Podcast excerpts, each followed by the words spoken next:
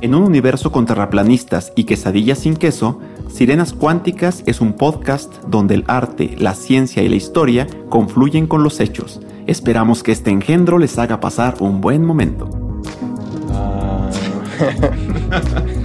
Otra vez. Todo el mundo Sí, saca güey. su podcast, güey. Carrichivo era una cosa chingona. ¿Quién, güey? No, no, yo. No, no. No, sí, sí, sí, no. Hasta los pelitos se achicharran. Víctor es muy difícil de satisfacer. Lo sé por experiencia propia.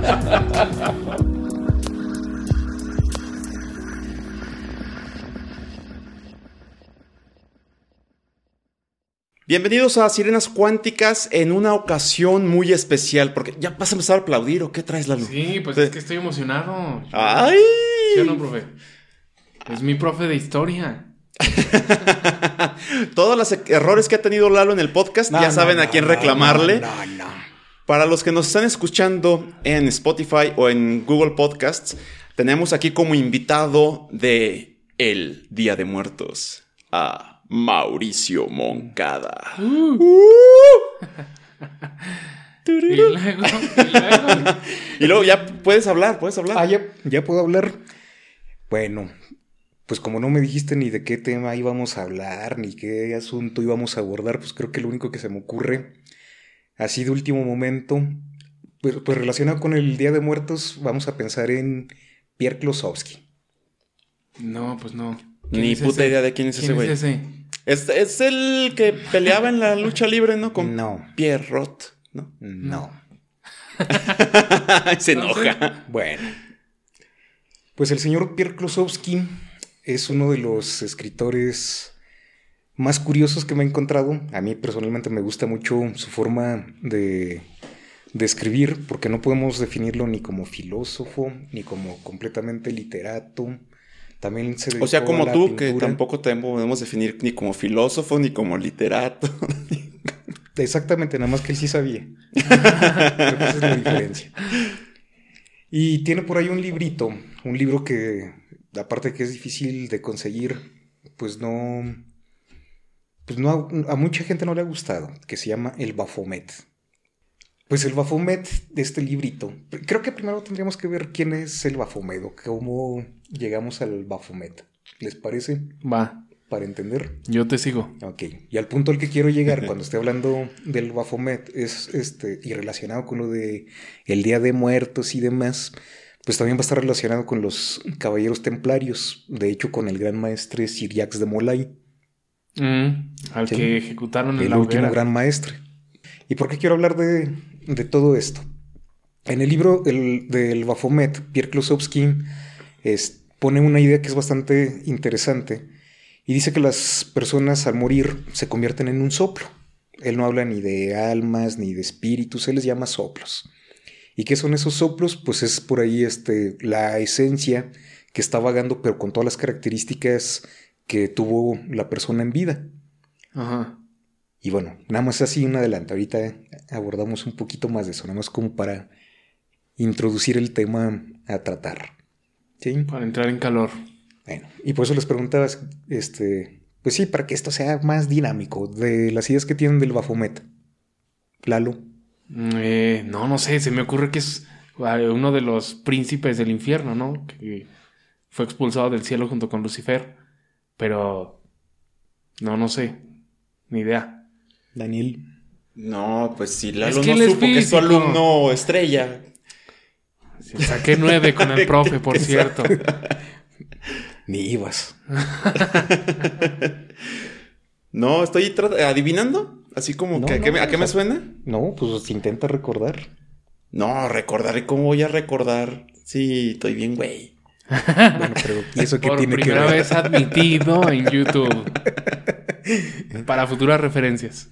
Yo que dije, no, esto va a ser bien dinámico y va a dar para una gran conversación y discusiones y demás, pero no, ahí va a ser acartonado. Pues es que pregúntanos. Lalo, por ejemplo, siempre menciona un libro de Lady D. Si mencionas de eso, a lo mejor sabemos, ¿no, Lalo? Sí, sí, sí. Mira, eh, ya me quemaste, pero Y se menciona el Bafomet con Lady D. no, no que yo sepa, no. Lady sé. Sí es un demonio, ¿no, Mo? Bueno, Cuando tenemos la idea del Baphomet como demonio, ya va a ser muy tardío, hasta más o menos como el 1850, una cosa más o menos así. Este, la primera vez que se menciona el Baphomet como tal es en las acusaciones que se hace a los templarios. Mm, ¿De qué los acusaron? Uy, de tantas cosas. Dentro de las acusaciones era que este, hacían un, un ritual de los rituales de iniciación donde tenían que besar una cabeza. Y esa cabeza, en algunas declaraciones, solamente en la región de Francia. Me sonó al burro, güey. A ti también te pueden para acusar, ¿no? iniciarte necesitas besar una cabeza.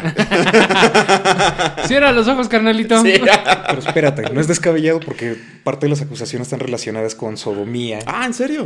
Y Pues imagínate, puros hombres ahí encerrados. No, está cabrón. Pero bueno, la cabeza no tenía nada que ver con eso. Ok. Entonces, se supone que cuando se da la orden de apresar a los a todos los templarios, a todos de todas las regiones, es a partir de este, una serie de documentos que va a proponer este Enrique, no, Enrique Felipe el Hermoso. El rey de hierro. Ajá. Perdón, perdón, choqué. Es que dijiste el hermoso y me emocioné.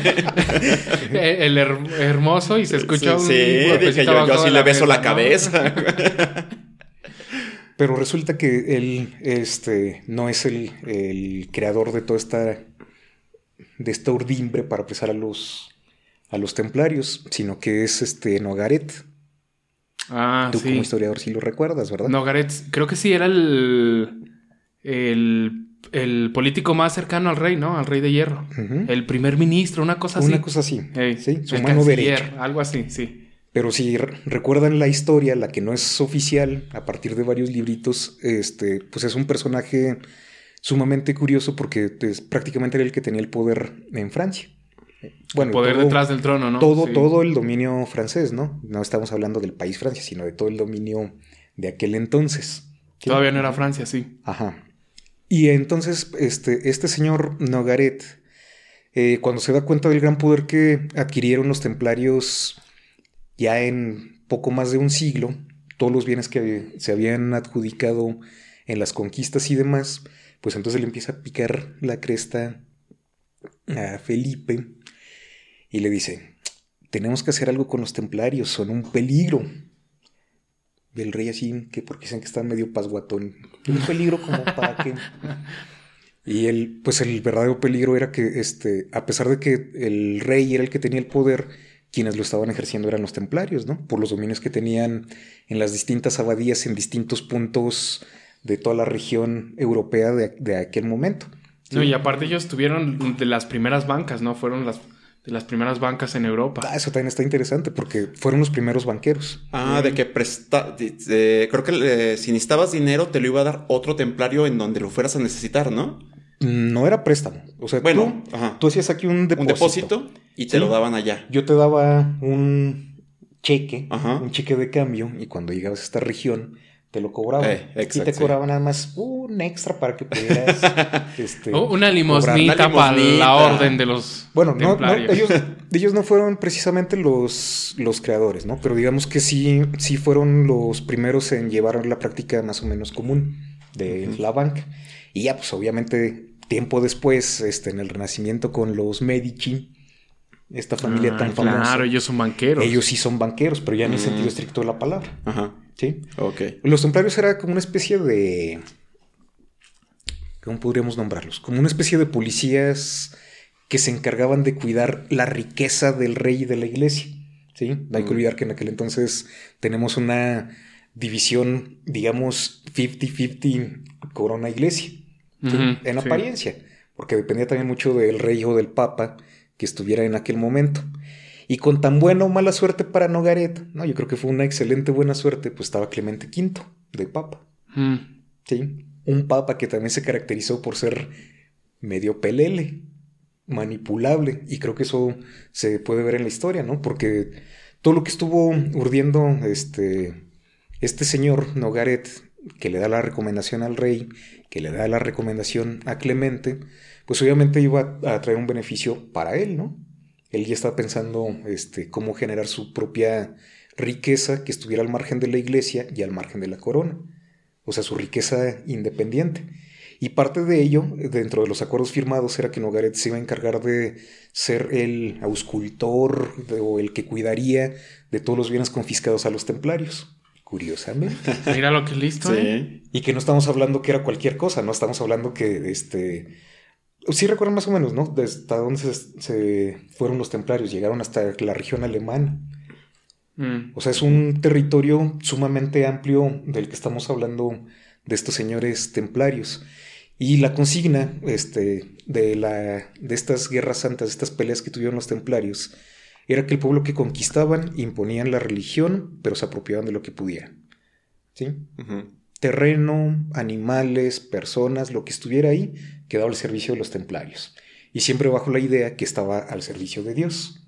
O sea, te llevamos a Dios, pero nos quedamos con, con lo que tengas, ¿no? Lo terrenal, para que no te vaya a estorbar para irte al cielo. para que no te vayas a otro ladito. Sí. ¿sí? Bueno, entonces es más o menos esa la idea. Entonces cuando este, se gira la orden para poder apresar a todos los templarios, se esperaron, no recuerdo ahorita qué fecha es porque es así un tanto emblemática, cuando los apresan a todos. Y una vez presos, acuérdense que ya se había este, creado la Santa Inquisición para ese entonces. Estamos hablando del 1307, cuando apresan a los templarios, ¿no? Y más o menos la Santa Inquisición desde 1200... ¿Qué? Después de la primera, de la segunda mitad de, de ese siglo, ya estaba instituida. Ya estaba quemando brujas. Ya estaba haciendo persecución. Todavía no había quema y no fue generalizado. Ah, ¿no? No. Ah, ok. Y estaba a cargo de los dominicos. Sí, Ujú. ubicamos la orden de los dominicos. Claro, los platanitos estos, ¿no? Eh, No, o sea, Te el dije plátano- que no lo voy- voy a- invitaras, voy a Sí, es el plátano mancho y el plátano dominico, es el chiquito. Ah. Bueno, sí, sí. voy a seguir platicando con Lalo. Porque él por lo menos aparenta que me cree y que está poniendo atención. Bueno. Y los dominicos, pues siempre los hemos asociado con este, este color negro y con la Inquisición, mano dura contra todos. Entonces, pues también se va formando como una especie de, de mito dentro de la idea religiosa. ¿Sí? Y entonces cuando este, comienza el juicio contra los templarios, lo primero que hacen es ver unas cartas que estaban selladas, que había este, firmado, que había sellado este, el rey Felipe, pero que habían sido escritas por Nogaret. Y entonces ya ahí es donde se empiezan a enterar de las acusaciones. Como característica, cuando apresan a los templarios no les dicen, te estamos apresando porque se te acusa de esto y esto y esto. Llegaron, los apresaron y por separado a cada uno de los templarios se les hizo un, un juicio. Estamos hablando que se hicieron más o menos como 1200 juicios. Ah, es lo que te iba a aquel preguntar. entonces. ¿Qué, qué tan grande era la orden de los templarios? Eh, era enorme la orden de los templarios, pero dentro de esa gran orden, este, solamente los que tenían el título de templarios son los que pudieron eh, enjuiciar. ¿sí? Porque tenían ayudantes, tenían... O sea, había mucha gente Había mucha gente de ellos. ajá, relacionada directamente con los templarios. Los que estaban aspirando a ser templarios también tenían... Estaban dentro de sus este, abadías y demás, pero solamente hasta que tenían el rito de iniciación se les podría nombrar templarios y otorgarles este, la cruz templaria, todo el ritual relacionado con los templarios, ¿no? Antes podían estar ahí, podían estar limpiando las cacas de caballo, la de los mismos templarios en cocina y demás, pero no todos podían aspirar a ser templarios, sino que tenían que hacer una serie de reunir puntos, pues, para aspirar a pertenecer a la orden del temple. Mm. ¿sí? Si les suena parecido, también ahí podemos adelantar dentro de esta historia que una vez destruidos los templarios como tal, aparecen los famosos rosacruces, y luego los rosacruces este, comienzan los francmasones, y luego los masones con distintas logias.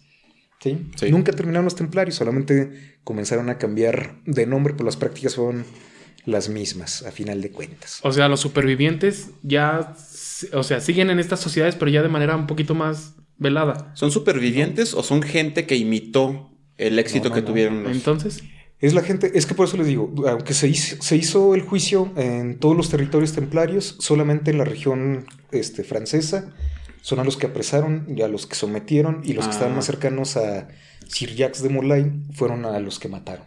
Mm. ¿sí? A los que quemaron vivos. Los demás les dijeron, pues a partir de ahora te tienes que ajustar a las leyes de la iglesia si quieres continuar con los votos. Si no, pelas gallo y Ah, para donde ok. caigas. Ok, ok. Entonces, pues muchos de ellos decidieron adoptar la, la forma de la iglesia, ¿no? La- todos los cánones que les habían puesto dentro de la iglesia para poder continuar con todo ese, ese trabajo que ya habían hecho.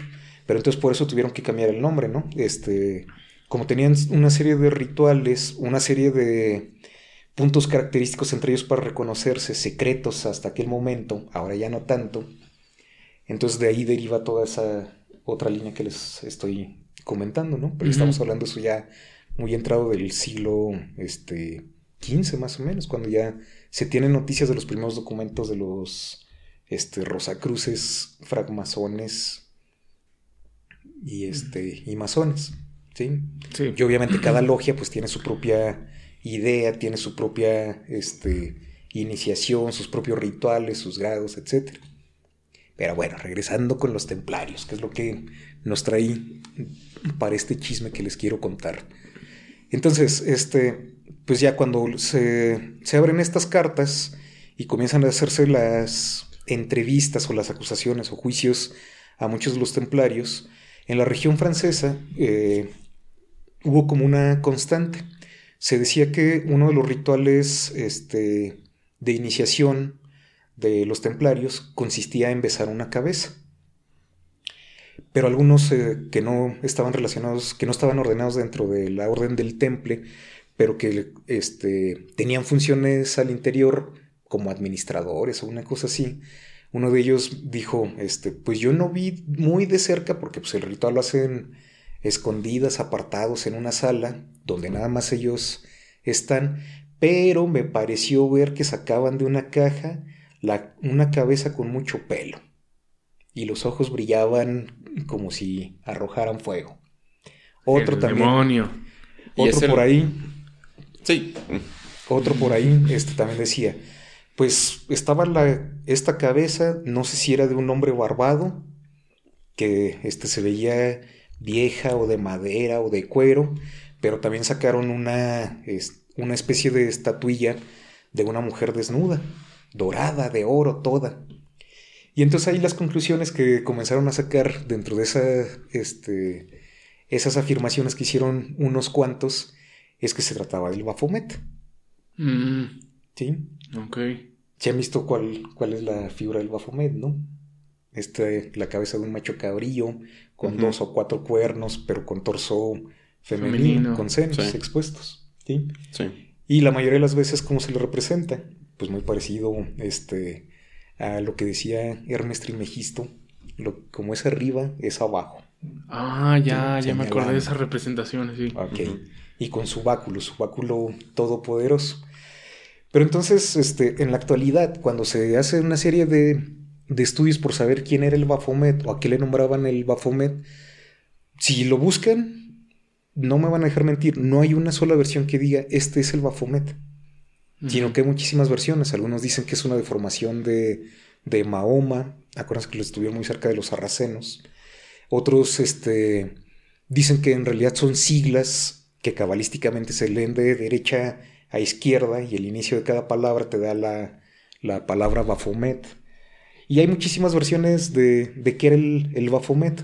Y las representaciones que nosotros conocemos en la actualidad son hasta el siglo este, XIX, hasta el 1800, cuando surge esta figura del, del Baphomet. No aparece en los libros de demonología la figura del Baphomet.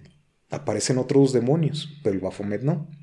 Entonces Mm. aquí es donde está lo, lo interesante, ¿no? Porque si se supone que apareció en los documentos este, del acuse de los templarios, ¿por qué no era tan, tan socorrida la figura? Y si se lo eh, ponía a un nivel de tal blasfemia para haber apresado a toda la orden, pues entonces debería ser algo importante, ¿no?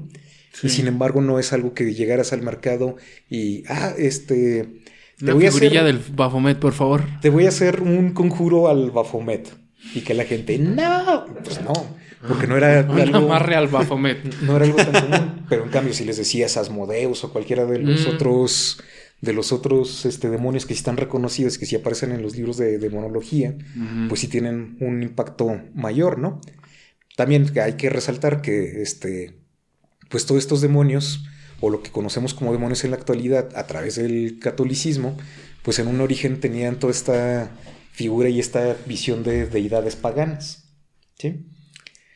Y el Baphomet, entonces ahí es donde radica lo, lo curioso les digo, pueden ver una lista que es enorme a lo que se le atribuye al Baphomet, pero también como una curiosidad, no sé si ustedes recuerdan, este, que Sócrates hablaba que tenía un daimón.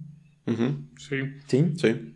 Ya, eh, bueno, vamos a explicar un poquito para los que no hayan visto otros programas que no se haya abordado lo del daimón. ¿Qué era un daimón? Era una especie de ser inmortal a medio camino entre los dioses y, y los hombres, ¿no? ¿Tú por qué votas? ¿Por qué me preguntas a mí? Pues para que sea una charla. sí, pero a mí pregúntame de básquet. el Diamond sí, coincido con Lalo, como lo dice el, profesor emérito Lara. en que, pero tenía que ver con, con un demonio del conocimiento, ¿no? También. Decía este Sócrates que había distintos tipos de daimones, ¿no?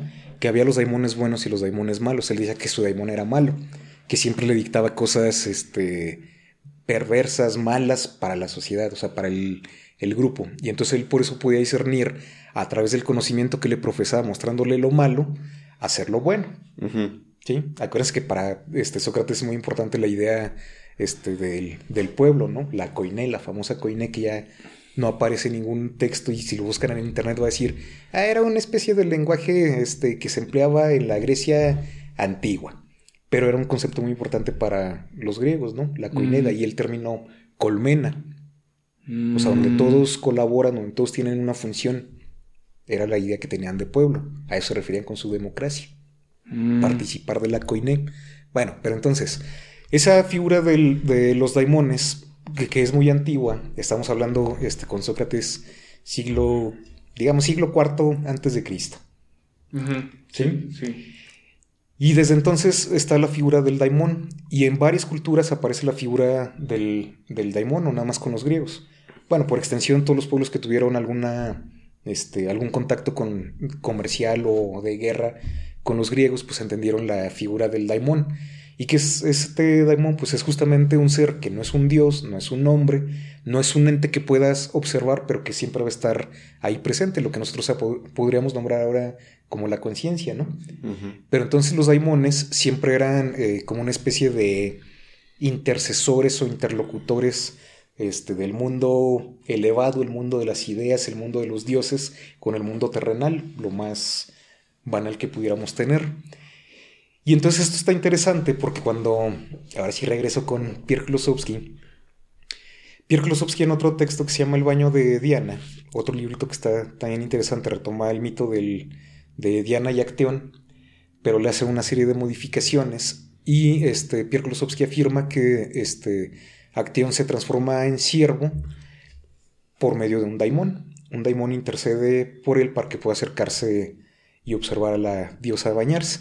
Ah, o sea, eh, lo transformó en siervo para poder verla. Ajá. Ah, para que pudiera acercarse y que pudiera ver a la. Pero de todos modos lo despadazan. Los perros. Despedazan. Sí, sí, sí. sí. Ah, ok. Y sus propios perros. Sus propios perros. Pero de ahí lo chido de, El baño de Diana de Klosowski. Pues es que es como una especie de, de figura erótica, ¿no? Cuando está a, medio a media transformación Acteón, viendo a la diosa extasiado y los perros devorándolo, ¿no? Una cuestión así un tanto este, masoquista, bestial y demás. Ajá, sí. Entonces, como un recurrente ya en los textos de Pierre Klosowski, vamos a encontrar siempre este, una figura intercesora entre lo que sucede y lo que nosotros creemos que sucede. Eso también este, lo vamos a ver que en otra de sus novelas, este, en Robert esta noche, donde es, eh, el Octave siempre cuando alude a Robert dice, no es la Robert que tú ves, que tú puedes platicar, sino es mi Robert la que interviene en mis palabras para crearla. Ahí aparece otra vez la figura de este Daimon. ¿sí? Y así en, toda la trilogía este, que integra las leyes de la hospitalidad la revocación del edicto de Nantes, Robert esta noche, el apuntador, siempre aparece la figura del daimón. Y en el caso del Baphomet, esta novela de la que les quería hablar, pues sucede exactamente lo mismo, ¿no? El daimón, en este caso, tiene un nombre, que es el Baphomet. El Baphomet va a ser este, el daimón que va a interceder, que va a estar ahí con los templarios, pero aquí sería curioso ver cómo aparece esta figura del, del Baphomet, del, de este daimón. La novela, así a grandes rasgos, para que podamos entenderlo. No es un spoiler, léanla, no pasa nada. Estoy contando lo más básico. Si la leen se van a encontrar, bueno, si, primero si la encuentran, se van a encontrar con este, cosas sumamente interesantes, ¿no? ¿Qué sucede con, este, con la novelita? Después de un largo prefacio, un prólogo que escribe el mismo Pierre Klosowski, que en realidad está poniendo qué es lo que va a suceder y donde vincula con el prólogo a sus otras novelas, porque siempre lo pensó como una unidad, ¿no? Todas sus novelas que fueran un solo universo y todo lo demás va a estar alrededor. Entonces se puede entender que en la primera parte este, del Baphomet, pues aparecen ahí una serie de personajes que ya habían aparecido en las otras novelas y que esto podría ser como una especie de, de sueño, un limbo, una conciencia de estos personajes, el Baphomet. Y entonces para justificar este, la figura de los, de los templarios, para ponerla de una manera en un tiempo paralelo o fuera de este tiempo o fuera de nuestra medida temporal, pues mete también por ahí a Santa Teresa, Santa Teresa de Ávila. Esa era la cabeza que besaban. Pues, Ah, me adelanté, perdón, perdón. Pero podría suponerse. O sea, ahí es donde está la genialidad de, Pierre Klosowski, ¿no? Que a partir de, de, todas las imprecisiones que se ha generado a través de los templarios, este, a través de sus ritos, pues va metiendo todos esos elementos que perfectamente pueden embonar dentro de la historia de la novela. Va engarzándolos y al interior de la novela dices, pues por supuesto que tenía que ser ella. O tenía que ser una porción de ella, una parte de ella la que estuviera ahí presente. ¿Sí? Bueno, entonces aparece por ahí este Santa Teresa. Históricamente, pues no, no, no, concuerda con la época de los templarios, ¿no? Estamos hablando que son casi dos siglos después de la aparición de Santa Teresa. Mm. ¿Dos? Sí, más o menos como dos siglos, ¿no? No, pues sí, por supuesto. No, no me acuerdo, no. No, yo te pregunto porque tú eres el historiador. No, no. Ahí se me fue. bueno. Y entonces todo eso para justificar que lo que nos está contando de Sir Jacques de Molay y todos los templarios que lo siguieron, pues ya hace mucho tiempo que sucedió. ¿Sí? Pues digo que todo funciona bien al interior de, de la novelita. ¿Y por qué este, sucede esto? Pues conforme va avanzando la historia, nos enteramos que en realidad lo que vamos a leer del Baphomet es todo lo que sucede este, desde el momento en que apresan a los templarios, los llevan a juicio y los queman. Incluso en la misma novela este, aparece la fecha muy precisa, ¿no? De cuando fueron quemados este, Jacques de Molay y los otros maeses, el perdón, los otros templarios, ¿sí? Un 13 de octubre de 1317. Supongo. Solo sé que era martes un martes, también es importante ese día. Que de ahí viene toda la tradición de, del martes 13 como de mala suerte, ¿no? Ajá. Bueno, está relacionado con estos señores templarios. Y entonces lo que están haciendo, van a tener una especie de festejo para conmemorar el este otro año más, si podríamos nombrarlo así en años, de cuando fueron supliciados los templarios. Y en ese momento se aparece una bola de fuego a través de unas especies de trompetas y demás, y cuando sale a esa bola de fuego todos le dan la figura de, Santa Teresa, la reconocen como Santa Teresa. ¿Y qué es lo que hace Santa Teresa? Pues llega ahí para este, entablar un diálogo bastante curioso este, con Sir Jacques de Molay y para señalarle principalmente que tiene que olvidarse de esa fecha. Y bueno, y entonces uno empieza a pensar, bueno, ¿por qué tiene que olvidarse? Y también de una forma bastante tramposa, Pierre Klosowski, a partir de, ese, ese, pequeño diálogo que tienen, pues va a meter toda la idea que, que ya había desarrollado Nietzsche del círculo vicioso. Bueno, El perdón, eterno círculo- retorno. El círculo vicioso es de Klosowski. El eterno retorno Nietzscheano. Ujú. ¿Sí? Y bueno, pues tú recuerdas que el, el eterno retorno no es que todo sucede exactamente este, como tuvo que haber sucedido, sino que es la impresión que tenemos. ¿Sí? Sí. ¿Por qué? Y aquí es por eso digo que es bastante, es bastante curiosito Pierre Klosowski. Porque en apariencia tienen la conciencia Chiriax de Molay de que va a morir en la hoguera y por eso lo están conmemorando. Pero entonces, ¿qué caso tendría repetir todo? ¿No cabría la posibilidad de que pudiera escaparse a ese destino? Y sin embargo no lo quiere hacer. ¿Sí? Pero entonces aparece esta figura de Santa Teresa y es entonces ahí como que este pequeño clic este, dentro de, la historia. En realidad lo que le está pidiendo Santa Teresa de una forma recurrente a Sir Jacques de Molay, muchas veces velado, sin hacer alusión directamente a Baphomet, es que tiene que entregarse a ese daimón, al Baphomet, porque ahí lo plantea este, Klosowski dentro de su novela, que es un daimón del gran olvido, o del gran inicio este, de, de este eterno retorno. ¿sí? Mm, O sea, para poder volver a empezar, tienes que aceptar al Baphomet. ya, ya, ya. Y ya. entonces puedes, tienes la posibilidad de volver a empezar sin que te percates de que estás iniciando. De lo contrario, no estás este, dentro de ese eterno retorno. Estás en una, mm, una imagen del eterno retorno, ¿sí? Aunque lo estás repitiendo todo constantemente, pero tienes esa conciencia de que ya pasó y de que lo vas a volver a hacer. Pero atravesar a, el- a través del Baphomet, de ese daimón, es olvidarte de todo y que se cumpla el eterno retorno, ¿sí? Ok, Quizá lo que sí. menciona Klosowski como el círculo vicioso de este Nietzscheano. Y entonces la figura de Santa Teresa, pues prácticamente llega ahí para este, intentar convencer a Sir Jacques de Molay de que tiene que este, apresar el Baphomet para convertirse nuevamente en Sir Jacques de Molay. Y entonces Para- cuando termina la historia, Sí, para los que somos un poco más neófitos en esta área, o, o mensos, algunos nos llaman. Y lo este- reconoció por segunda vez, ¿eh? No, no, no, no. En Este, YouTube. Es que yo quiero ser empático con algunas personas, como Víctor, saludos. Este, em, ¿Qué entendemos por lo del eterno retorno? Es que, por ejemplo, muchas veces se ha hablado de, de reencarnación, que no es el eterno retorno. ¿Cómo funcionaría el, el eterno retorno? Creo- pues es justamente eso. O sea, cuando es una reencarnación, ser- sería como un principio y un fin. ¿sí?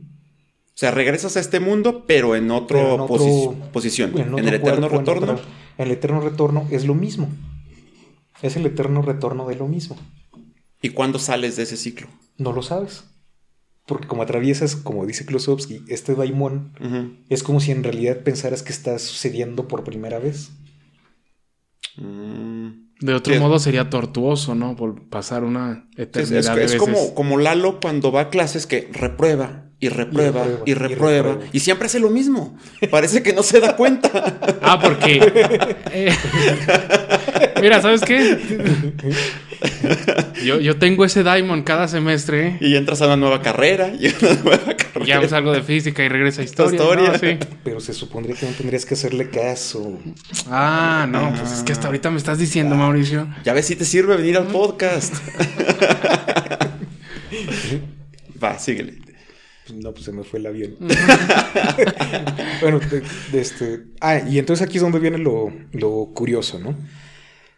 Viene por ahí una explicación dentro de los mismos diálogos que, que suceden. Como tiene conciencia Sir Jacques de Molay de que ya no está vivo, entonces empieza ahí como una especie de discusión, disertación, no sé cómo nombrarlo, donde se percatan que son soplos Mm, lo que les decía hace rato, ¿no? Sí. ¿Y por qué este, dice que son soplos? Y entonces cuando empieza a explicar este, Santa Teresa cómo es que funcionan los soplos, entonces vamos a entender muchas cosas. Y para eso pues, hay que tener un par de referentillos por ahí que, bueno, seguramente cualquiera podría verlo este, con San Agustín, con los bienaventurados, esto, la ciudad de Dios y todo este tipo de cosas, ¿no? Porque siempre va a estar remitiendo a ese doble juego con el catolicismo y este, con el paganismo. Cuando hablamos este, de los bienaventurados son los que van a ganar el paraíso y los que no. Los malaventurados. Sí, pero, o sea, pero si revisas a San Agustín, él no habla ni de un purgatorio ni de un infierno. Ah, qué curioso. No sabía eso. ¿Y qué sucede con esas almas? Se convierten en soplos. Entonces Mm, es la forma en la que los- lo resuelve Pierre Klosowski y en lugar de llamarles almas, espíritus, ánimas, les llama soplos.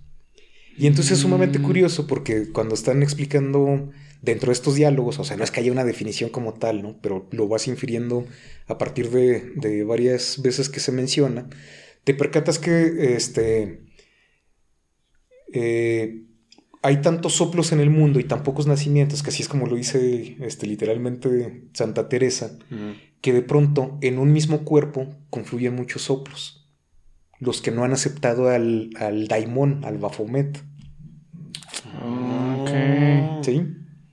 Y entonces aquí es, esta es- es- eh, por eso les digo que es muy Y interesante. ahí es donde viene la figura. esquizofrenia y personalidades Podría estar- múltiples. Podría estar relacionado con eso, porque estamos hablando Ah, sí. que, que- o sea, los soplos cuando llegan a un cuerpo no dejan de perder su esencia. Ajá. ¿Por qué? Porque no atravesaron el gran El- olvido, no Ajá. aceptaron al Baphomet. ¿Sí? Entonces tienen conciencia de quiénes son y quiénes fueron. El problema es que cuando llegan este, varios soplos a un solo cuerpo, pues entre todos no se ponen de acuerdo quién es el que va a dominar. Mm. ¿Sí? Y ahí es donde está lo interesante de esta este, exposición. Por eso quería re- retomarlo, porque uno podría decir, ¿y todo esto qué tiene que ver con el Día de Muertos? Bueno, pues si se fijan, en todas las tradiciones no hay una tradición es, antigua o que todavía permanezca donde los muertos no tengan esa este, aspiración o esa figura de, de regresar en algún momento o trascender. Todas las tienen. Sí. dígase este, egipcia, babilónica, maya, azteca, cualquier religión siempre tiene esa figura del regreso de los, de los muertos para, para lo que sea. O sea, también depende de qué, qué tradición estemos hablando, ¿no? Regresan para algo, Para pagar una manda. para lo que sea, pero tienen que regresar. Y en este caso, pues los soplos son todos aquellos que no quisieron aceptar al Baphomet, al gran daimón. ¿sí? Los que no quisieron atravesar ese, ese punto para llegar a otra vez al eterno retorno. ¿sí? O sea, podremos verlo, el eterno retorno, o también como esta figura, ah, que también eso está interesante en la novela. El eterno retorno o la figura de lo cíclico, este, lo podemos relacionar con Kundalini o el Ouroboros. O Sí. todas estas figuras este, del dragón o la serpiente mordiéndose la cola, ¿no? El principio y el fin.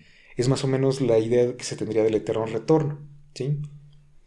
Pero con la diferencia que cuando no aceptas al, al famoso daimon, al Baphomet, si lo cambias de perspectiva, en realidad lo que estás viendo es una especie de espiral, Mm, ya. porque no es un inicio y un fin, sino que es un continuo. Y hasta que aparece la figura del, del daimon, es cuando entonces sí puedes decir la continuidad, principio y fin, principio y fin. ¿Sí? Y es más o menos lo que sucede con la novela, porque todos estos señores no quieren aceptar al, al Baphomet. Y es interesante porque una de las cosas que por eso les digo que es muy tramposo Klosowski para este, retomar todas las, las ideas que se tienen de los templarios, otra de las acusaciones que estaba relacionada con la sodomía era el famoso beso de Kundalini, que era el aspirante. Unilingus, güey, para que me Ah, ah, ya, con razón. No está lejos de eso. entiendas. Sí.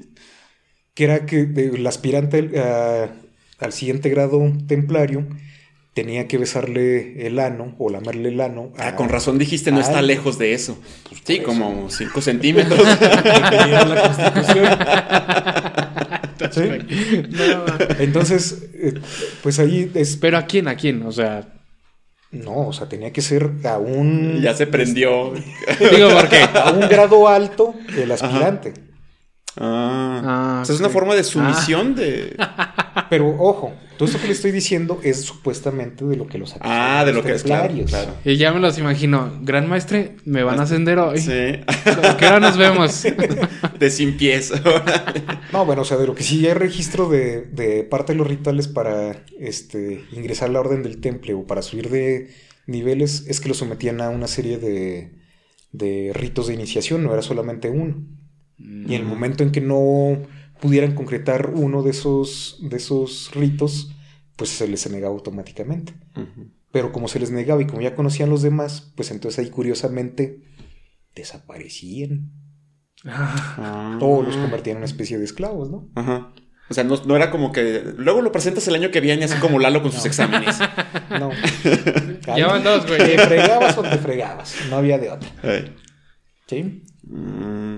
Oye, yo tengo una duda que me quedé pensando. No, en- no, pues sí, pero en términos así como medio de física. Ahorita que dijiste lo del eterno retorno, que los que no están aceptando el al Baphomet quedan como una especie de espiral. Estas, bueno, en ese momento ya los llamamos soplos, pero estas almas se siguen creando. Además, además de las que están en. o, o son las mismas desde el inicio.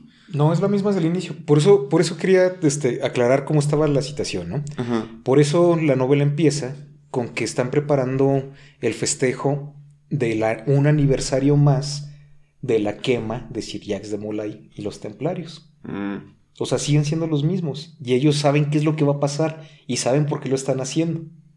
Sin embargo, siguen haciendo todo igual. Pero eh, bajo esta visión, el tiempo no estaría avanzando. O sea, por ejemplo, me refiero a. Ahorita es, eh, estamos grabando en el 2020 y va a existir. nos- yo tengo la certeza que va a existir el 2100. ¿No existiría? Es que por eso es, lo curioso y lo paradójico, ¿no? Ajá. O sea, porque este. Cuando se supone que es el eterno retorno, no te vas a percatar que estás en otro año. De que ha trascendida tu existencia.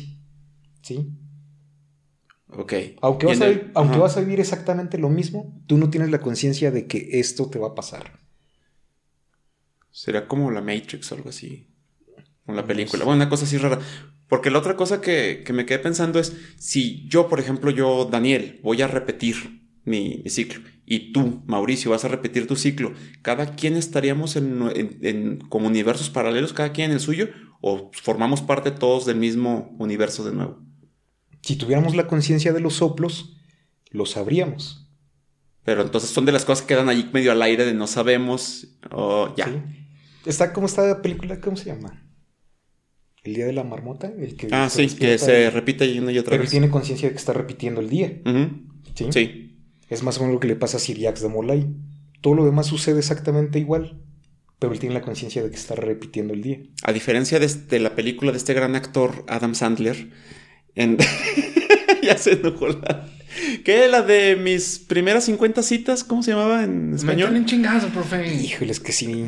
¿Qué? sí, Ahí es al revés, ella repite todos los días, pero no tiene conciencia de eso, porque ella acepta al Bafemot cada vez que se va a dormir. Sí, ¿Cómo se llama esa película? Tiene amigo? daño cerebral, güey. Como si fuera la primera vez.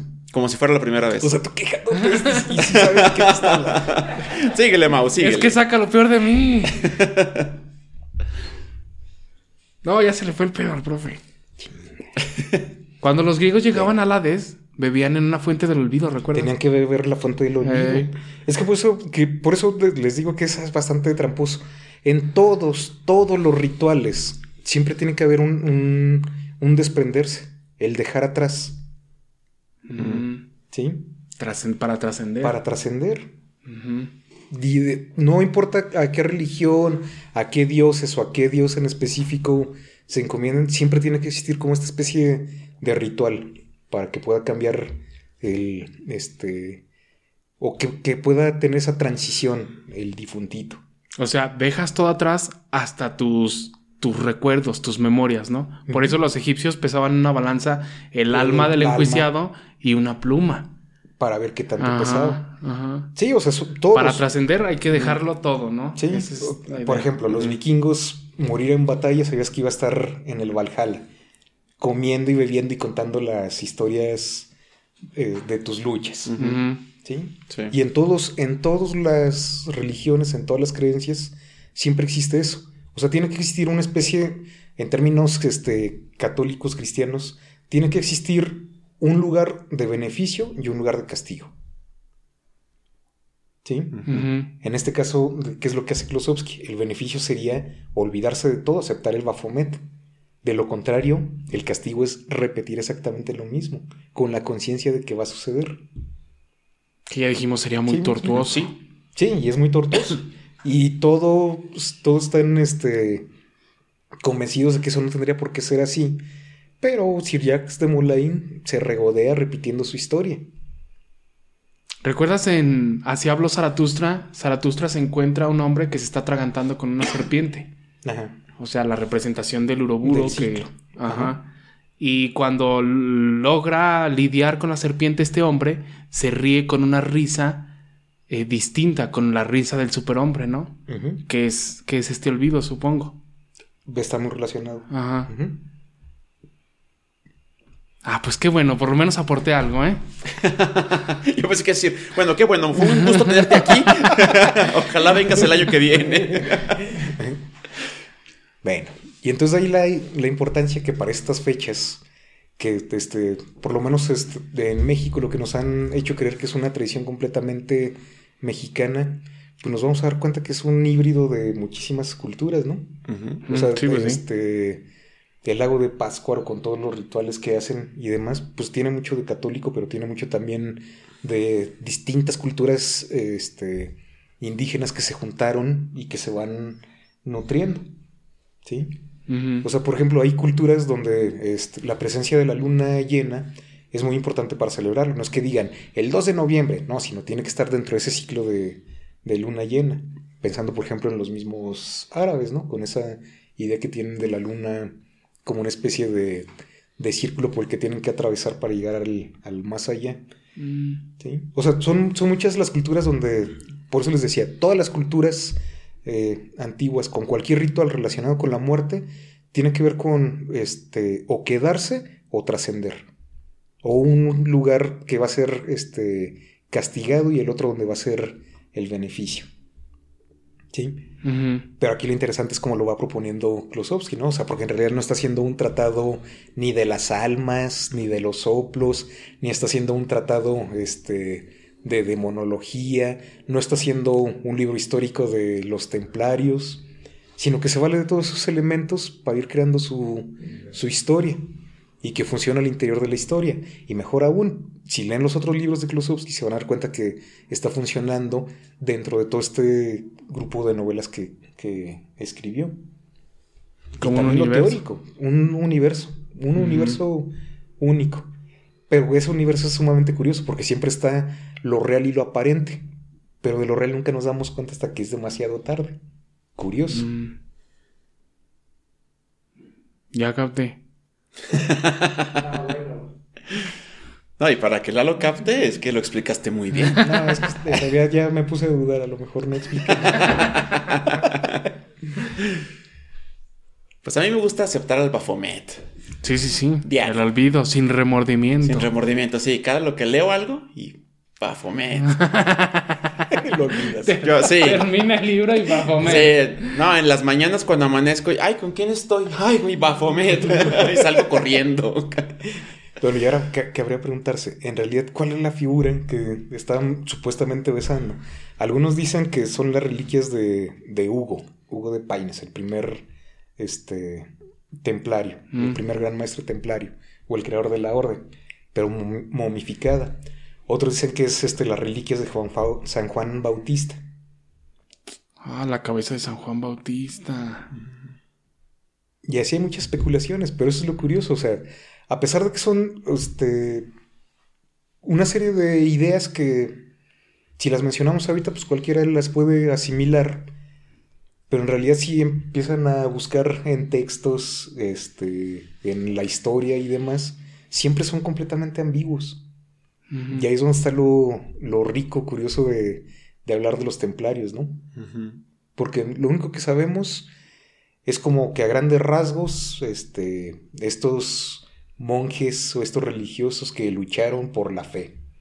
Y nada más fue eso. Y te empiezas a adentrar en la historia y te percatas que hubo muchísimas cosas que de pronto como que no encajan, ¿no?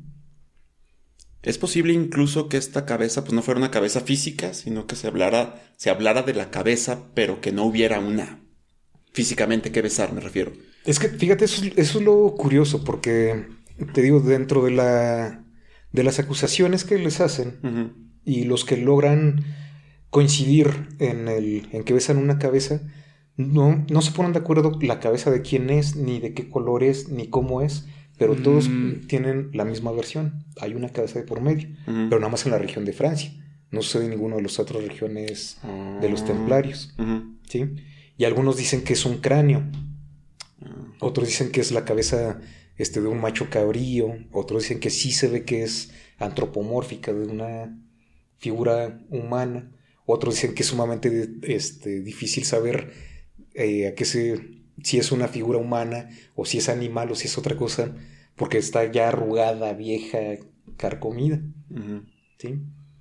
Mm. Oye, ahorita dijiste que los templarios tenían una extensión territorial enorme, o sea, era hacia Europa, eh, Alemania, estas regiones. Pero Tierra dijiste Santa. que Tierra Santa, hasta allá llegaban. Sí. Bueno, pero que esta tradición de lo de besar la cabeza es solamente en la región francesa. Sí, en las acusaciones. En las acusaciones. Ah, en las acusaciones. Pero era porque era donde tenían el. ¿Cómo se dice? Eh, la, La región donde podían. Ajá. Ajá. Era por eso, en realidad, nada más. Mm. Es que pues habría que, que preguntarse si realmente sucedió eso con los templarios o si fue parte de la estrategia de Nogaret. Ujú. ¿sí? O sea, tú sabes que cuando estás enjuiciando a alguien, sobre todo, pues piensen en este, la policía mexicana donde le están dando sus toquecitos, sus tehuacanazos. Sí, soy oso.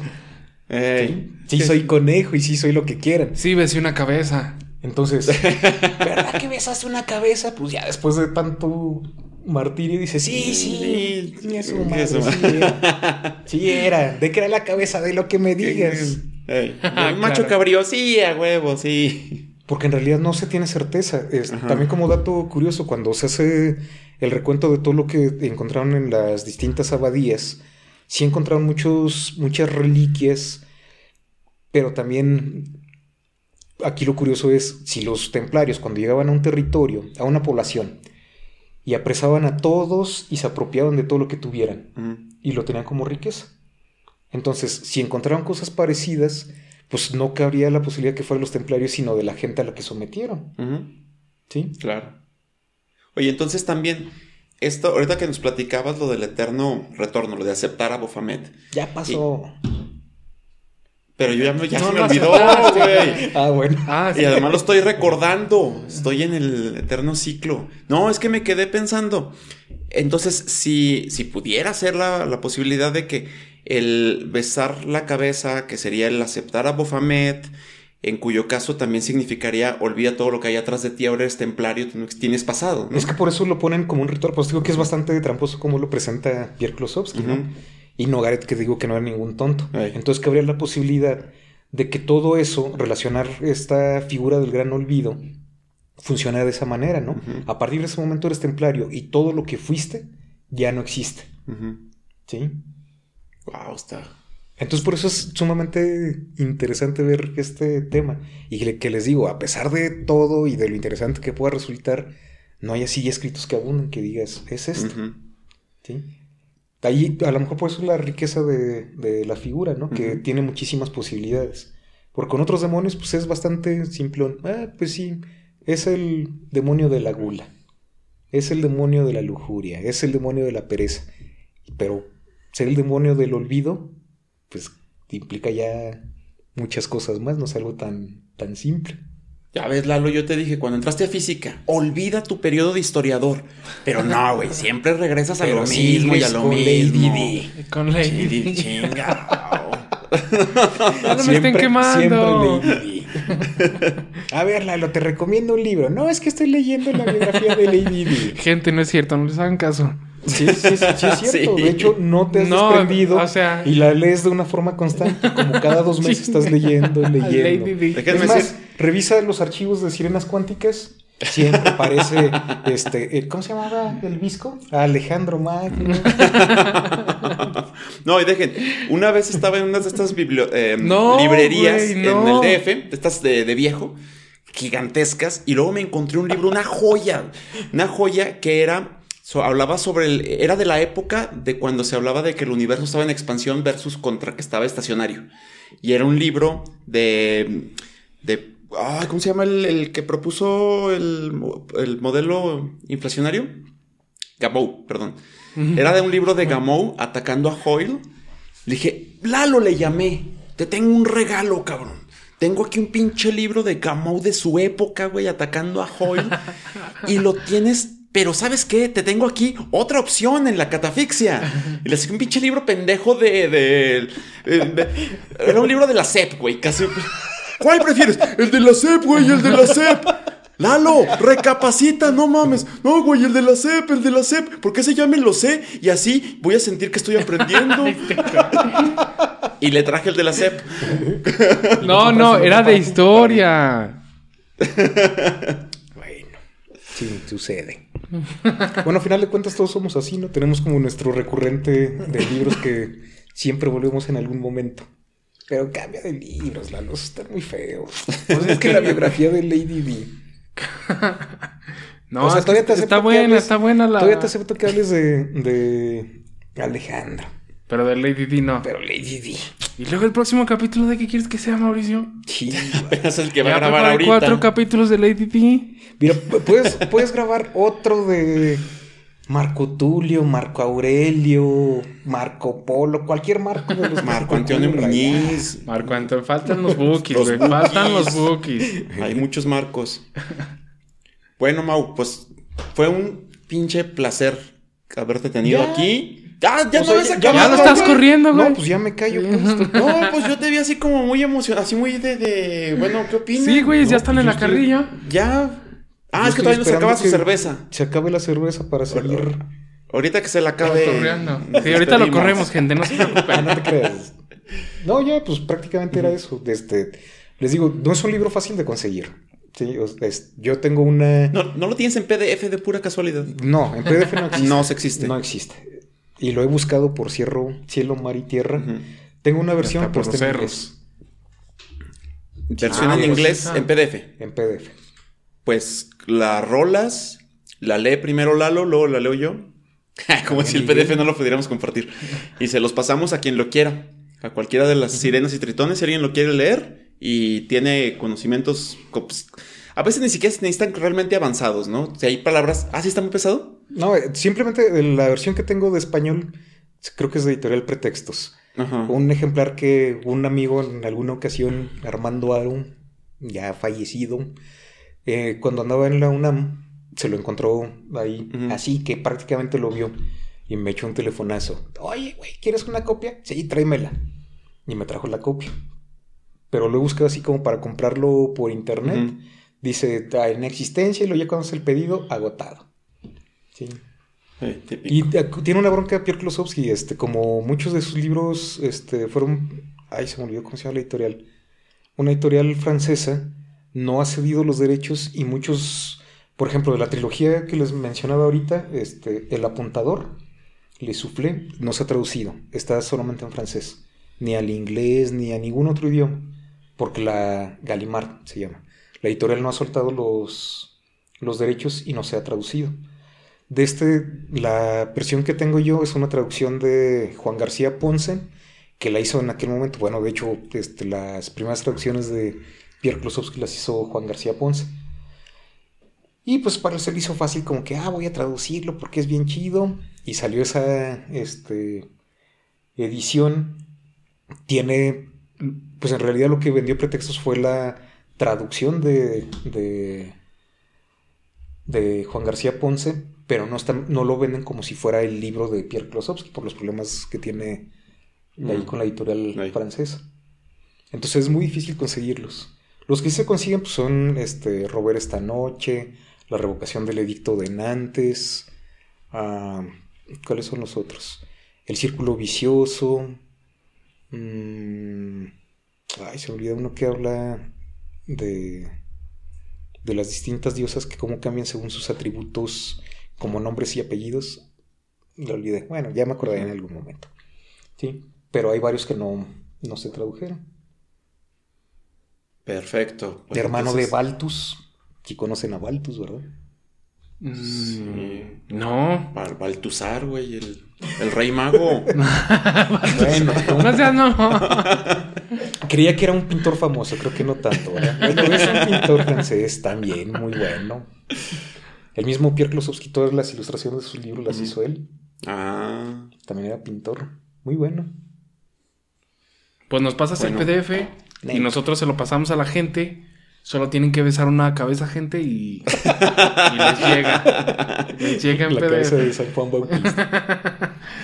Muy bien, y ahí pues. por si alguien se quiere echar el torito de la representación de San Juan Bautista en rituales paganos, brujeriles y demás. Bueno, yo estuve en una obra de teatro donde salía Juan Bautista y le cortaban la cabecita. Sí, o sea, pero es como... Es como Spoiler alert. Spoiler No, alert. Es que es, es su atributo. Spoiler pues. alert, era yo. sí. Pero es su atributo de San Sí. Juan Bautista. Y hablaba todavía en la. Pero si se fijan o revisen un poquito, los aquelarres los hacen en la noche de San Juan. Ujú. Entonces, pues estaría interesante que le echaran ahí un ojito cómo se relaciona todo eso. Sí. Muy bien. Para Sí. lo checamos, pues. Es, es también esa noche donde aparecen las. eh, Walpuris. ¿Los qué? Walpuris. Ah, ah, me suena, me suena, me la suena. noche de los Sí, pero, güey, pues estás viendo. Muy apenas yo estaba pensando en las, en las tradiciones de mi rancho, de que es cuando salen los tesoros. Sí, pero es una noche en la que también no debes bañarte, no debes. No, no lo hago. No, que no. Ni la anterior, Pero ni la que sigue, ni la la que sigue. tradición, aquí en México, la noche de San Juan es lo que dicen, o sea, no debes bañarte, no debes salir de noche, no debes este ponerte en encrucijadas, no debes Ah, sí. no debes ver este la luna llena, no debes ver si escuchas lechuzas, escóndete, porque está relacionado con todo eso. Qué curioso. Por eso les digo, estaría bien interesante si se pusieran también eh, a machetearle un poquito de, de la figura de San Juan y por qué todas esas relaciones con la brujería. Muy bien. Pues ese güey va a exponer eso. Sí. En 15 días. En 15, va, en 15 días expongo. ¡Ay! ¡Ay! Ya se me. ¿De qué estamos hablando? bueno, y ojalá la, la próxima vez que vengas, Mau, te voy a encomendar para que nos hables de, de Edgar Allan Poe. Porque ahorita estaba viendo que tienes un tatuaje. Bueno, de hecho es todo. Es Edgar Allan Poe, el gato negro, que se tiene ahí su Eh, y el. La máscara de la muerte roja, el cuervo, Y mi nombre de este lado. y pues obviamente el- la Sí, muerte, ¿no? sí, y, recurrente. y también tiene la imagen de Lalo pintada en una nalga, pero esa no la vamos a mostrar. No, pues este, es- este brazo es como el tributo a las figuras A lo más feo. 19, Ah, ¿no? ey, Por eso sí. está Edgar Allan Ah, Poe, y por eso está traigo el al Frankenstein y el, el el hombre hombre lobo. lobo. Oh. Ah, pues acá en este lado traigo un bafometito. Ah, Ah. sí, ya lo vi. Perfecto, pues nos vemos la próxima. Cuídense, gente, que, Buenos. que Befomet los, los bese en la cabeza. Bafomet, sí es cierto. Lo repetí como 100 veces. Ay. ya, ya, vámonos. Vámonos.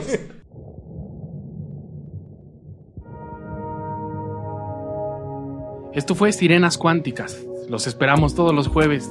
No olviden suscribirse, darle like, compartir y buscarnos en Facebook, YouTube y Spotify.